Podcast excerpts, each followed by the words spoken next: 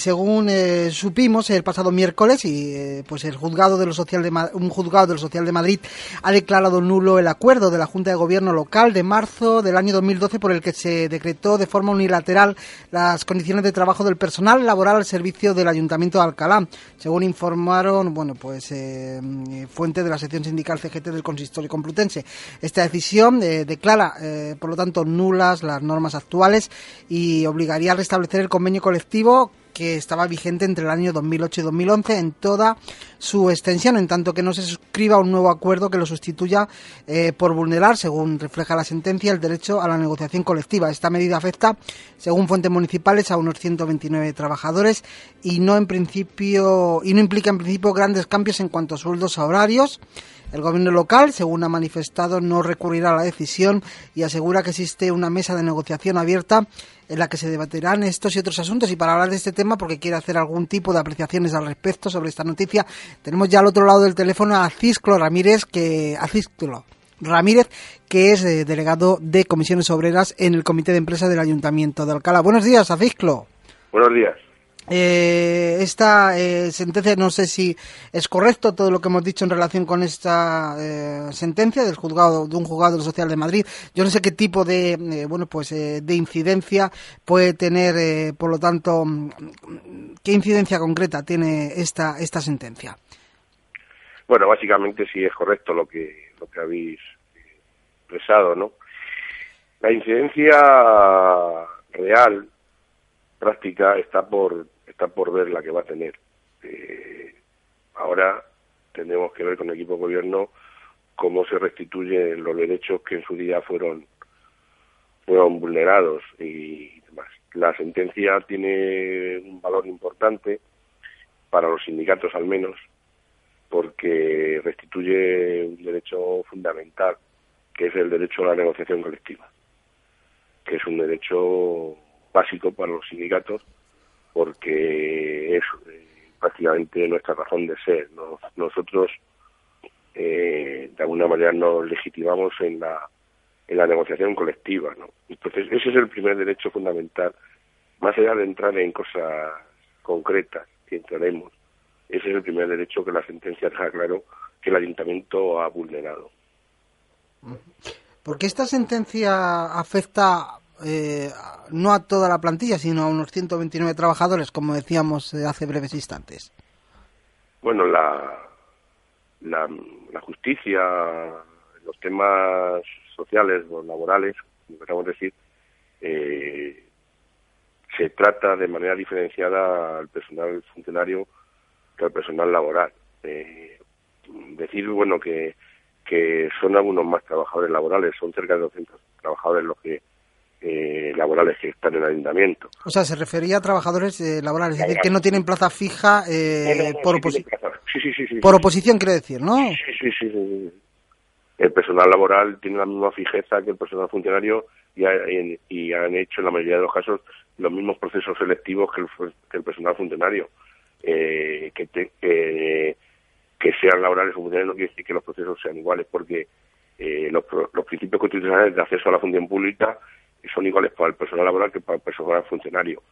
Lo que digo que el tratamiento de, derechos no se tratan en los mismos tribunales. Los derechos de los funcionarios se tratan en los tribunales administrativos, en los contenciosos, y los derechos de los laborales o de los contratados se tratan en los juzgados de lo social.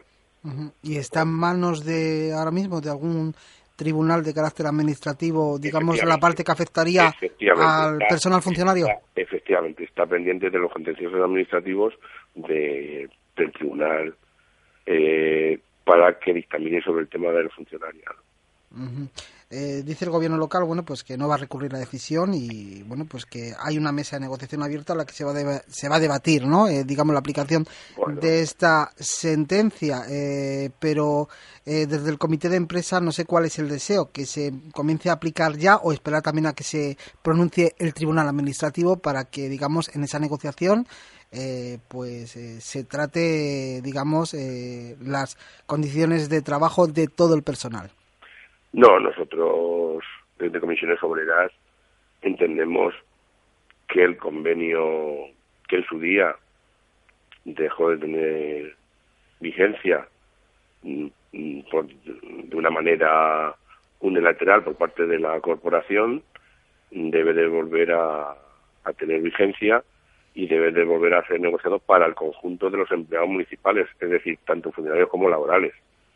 Nosotros ahí se lo vamos a exigir al equipo de gobierno del Partido Popular, al alcalde, que recientemente vamos a vernos con él, y desde esa posición vamos a defender los derechos del conjunto de los de los 1.500 trabajadores municipales, como no puede ser de otra manera, porque nosotros veníamos de un convenio único donde, todos teníamos las mismas condiciones eh, y por lo tanto defendemos esa esa situación, aunque ya decía antes que los tribunales que tratan los asuntos son son distintos.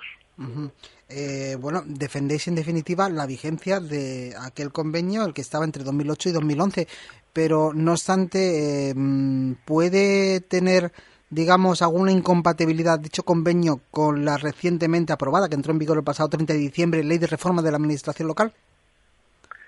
No, no tanto con la, con la, con la ley recientemente aprobada de administración local.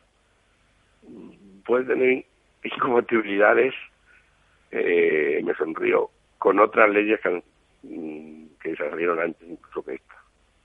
¿Como cuáles? Pero no concretamente con esta.